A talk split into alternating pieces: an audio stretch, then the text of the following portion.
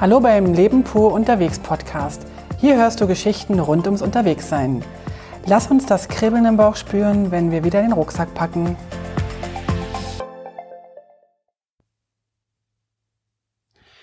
So, hallo, hallo. Jetzt sind wir gerade im Hospiz Simplon, im, direkt oben auf dem Simplon Pass und sind dort in einem Hospiz. Wohlgemerkt kein Fünf-Sterne-Hotel, wie die Chefin des Hauses mehrfach betonte. Ähm, wir haben hier noch zwei Betten bekommen und wollen euch aber ganz kurz erzählen, wie unser gestriger Tag war, wie die Aktion Rucksack packen vonstatten ging und wie wir hierher gekommen sind und wie wir unseren Plan schon nach dem ersten Tag umgestoßen haben, ins Tessin zu fahren. Also, mit dabei ist wieder Gerd, mein Mann. Hallo zusammen. Und der wird jetzt noch heute und morgen wahrscheinlich mit mir die Podcast-Folgen aufnehmen und danach geht er nach Hause oder fährt er nach Hause und ich werde dann allein die nächsten Podcast-Folgen machen, weil ich ja eben alleine über die Alpen gehe und er nicht mitkommt. Wenn alles gut geht, kommt er mich mal besuchen und dann hoffen wir. Hoffen wir. Dann hatte ich, ähm, also habe ich die Hoffnung, dass wir dann mal eine Folge wieder zusammen aufnehmen. Weil das Feedback ähm, war ganz gut, dass wir, wenn wir gemeinsam den Podcast machen, ähm, ja, die Hörer fanden das oder die Hörerinnen fanden das ganz nett. Also legen wir mal los. Wie war das gestern?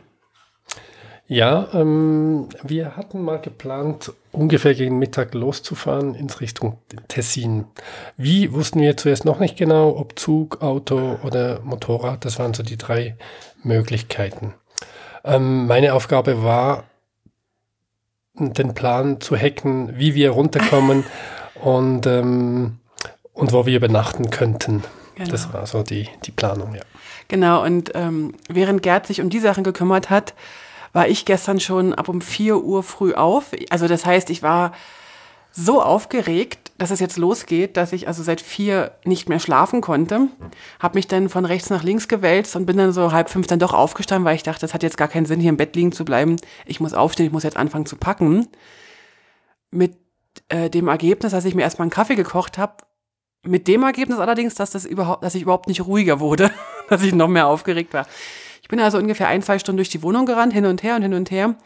Und danach hatten wir immer noch kein Ergebnis. Also mein Rucksack war immer noch nicht gepackt, oder? Ja, so war das. Also es war ein munteres Hin- und Herlaufen. Ähm, man dachte, sie übt schon für die Wanderung. Genau. Naja, irgendwann hatte ich mich dann an meine äh, Packlisten erinnert. Ich hatte mir so drei Packlisten äh, gespeichert von anderen Wanderern. Und die bin ich dann einfach durchgegangen, die Packlisten, und habe dann einfach alles einge auf erstmal im Wohnzimmer auf dem Boden verteilt und auf dem Esstisch, ähm, was die anderen eingepackt haben. Und habe dann relativ schnell gemerkt, das ist jetzt recht viel, weil von drei unterschiedlichen Menschen drei Packlisten äh, zusammenzukramen, das war ausreichend, um den ganzen Kombi voll zu kriegen. Der nächste Schritt war dann, ähm, ich habe mich dann hingesetzt und habe wirklich jedes einzelne Stück, was ich einpacke, gewogen. Habe das in eine Excel-Liste reingepackt. Dauerte ungefähr zwei Stunden, diese Excel-Liste. Ich habe das Gefühl, dass du meine Excel-Liste nicht so toll findest. Ich, ich fand ähm, Überbewertung von Gewicht, also ich hätte das einfach eingepackt und wäre gegangen und wollte gar nicht wissen, wie viel Kilo es wären. Siehst du, so unterschiedlich sind wir. Ich wollte das ganz genau wissen und habe dann anhand dieser Excel-Liste, also übrigens, das Ziel dieser Reise ist ja, etwas planloser zu sein. Was überhaupt nicht funktioniert hat gestern. Also äh, auf jeden Fall war das Ziel dieser Excel-Liste, dann zu schauen, welche Dinge besonders schwer sind und die lasse ich dann zu Hause. Was dann zum Ergebnis, äh, mich zum Ergebnis brachte, dass ich die ganz schweren Dinge nicht zu Hause lassen konnte, wie Schlafsack, Isomatte und Zelt. Und dann habe ich also den Rucksack gepackt, habe nicht alles reinbekommen. Ähm, und dann sagte Gärtner, nimm noch eine, eine Nummer größer. Das Gute ist ja, dass wir in einem halben Outdoor-Geschäft leben. Wir haben ja für alle Fälle Rucksäcke und so Zeug parat. Ich habe dann tatsächlich meinen größeren Rucksack genommen den ich ursprünglich nicht nehmen wollte, weil der mir zu groß war und ich Angst hatte, dass ich den zu voll packe. Aber ich muss jetzt sagen, dadurch, dass der halt wirklich für ein größeres Gewicht gemacht ist, hat der auch eine bessere Rückenhalterung und, und also so ein bisschen besser gepolstert. Habe mich also für den größeren Rucksack entschieden, habe alles reinbekommen. Der ist bei weitem nicht rappelvoll. Und ja, habe da Zelt, Schlafsack, Isomatte, äh, Kochgeschirr, äh, meine Kleidung ähm, und ein bisschen was zu essen und zu trinken mit drin. Ähm, hab dann auch gleich um, auf der Tour hierher gemerkt, dass ich schon ein bisschen was vergessen habe, aber das ist nicht so wichtig, also nicht so schlimm, das kann ich besorgen. Ich habe nämlich extra mir kleine Säckchen gemacht für Kräuter und, und so Sachen, dass ich unterwegs ein bisschen was kochen kann. Die liegen jetzt zu Hause. Naja, jetzt werde ich halt im Tessin irgendwelche, ein Pesto kaufen, werde sämtliche Sachen mit Pesto würzen. so ist die Idee. Genau. Irgendwann war dann also um zwölf oder halb eins der Rucksack gepackt. Genau, genau, das war so ungefähr, aber die Stimmung war noch nicht ready, würde ich sagen. Wie meinst du das? Naja, ähm, sie wusste kaum noch, wie sie hieß und äh, hat alles Mögliche durcheinander gebracht ein bisschen und man hatte auch das Gefühl, dass, äh, dass sie ein bisschen Zeit schindet, nicht losgehen zu müssen.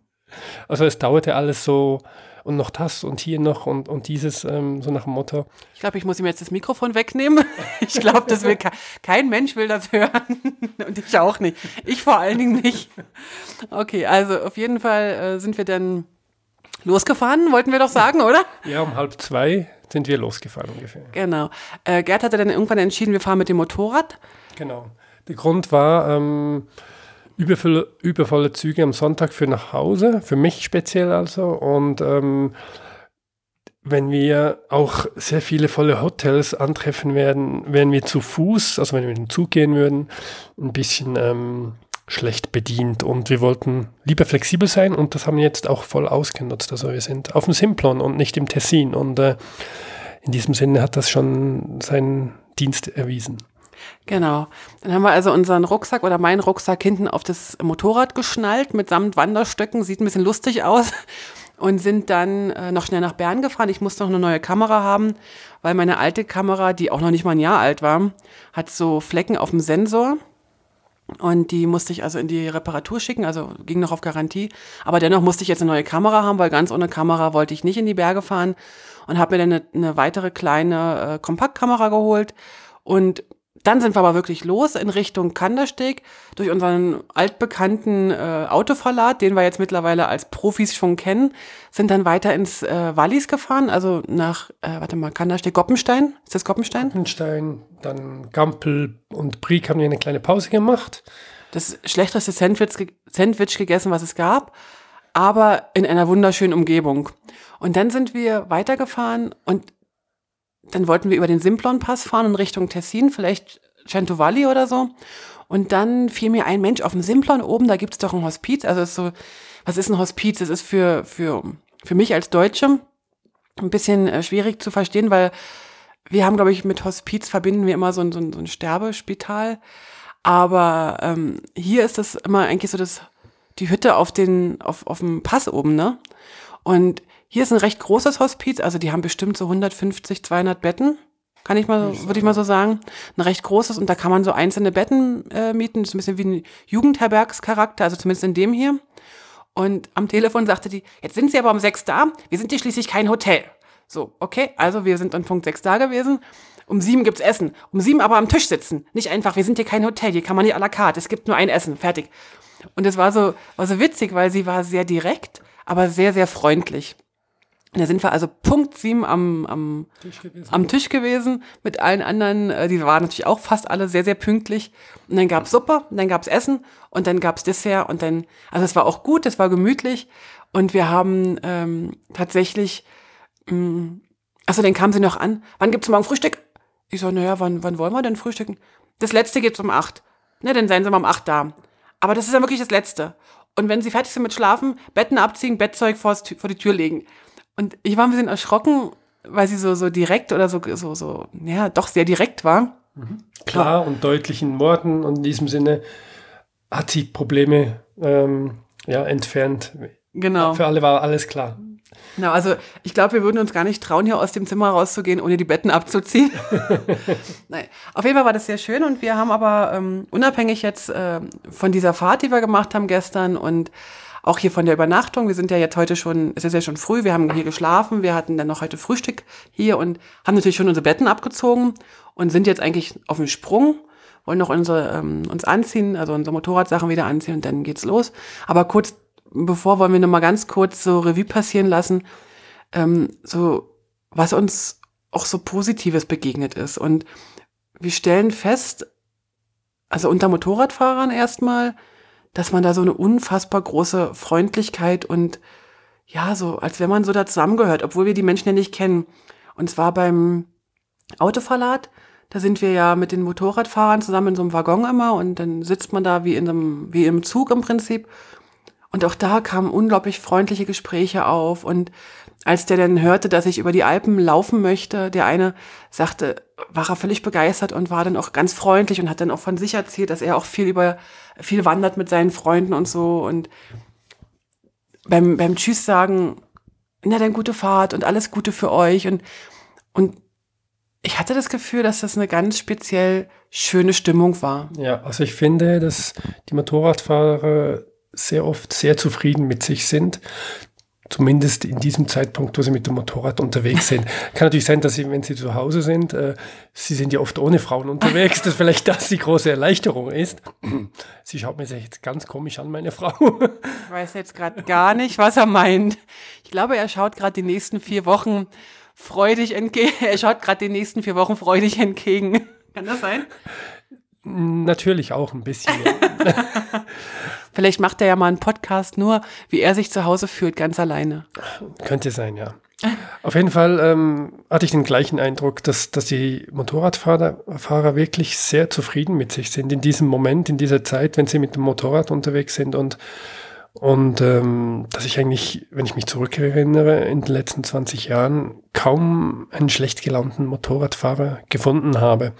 Mal abgesehen von denen, die vielleicht auf der Straße Stress machen und mit den Autofahren nicht zufrieden sind.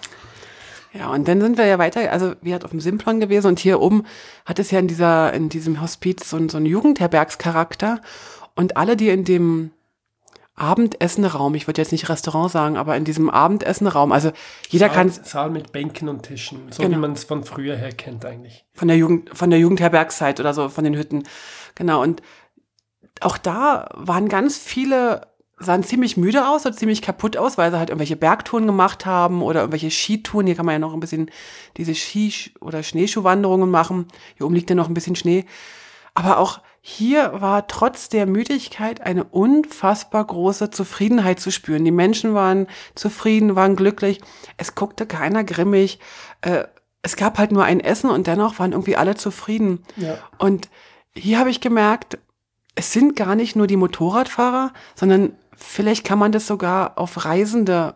Ja, ich habe auch gerade den Gedanken gehabt, also ich glaube, ähm, dass die Wanderer zum Beispiel, die in den Bergen, in der Natur sind und die Motorradfahrer sind irgendwie auch viel, viel näher an der Natur ähm, als zum Beispiel Autofahrer, dass die einfach rein durch, durch diese äh, Nähe zur Natur einfach zufrieden sind, egal wie müde sie sind, egal was passiert ist.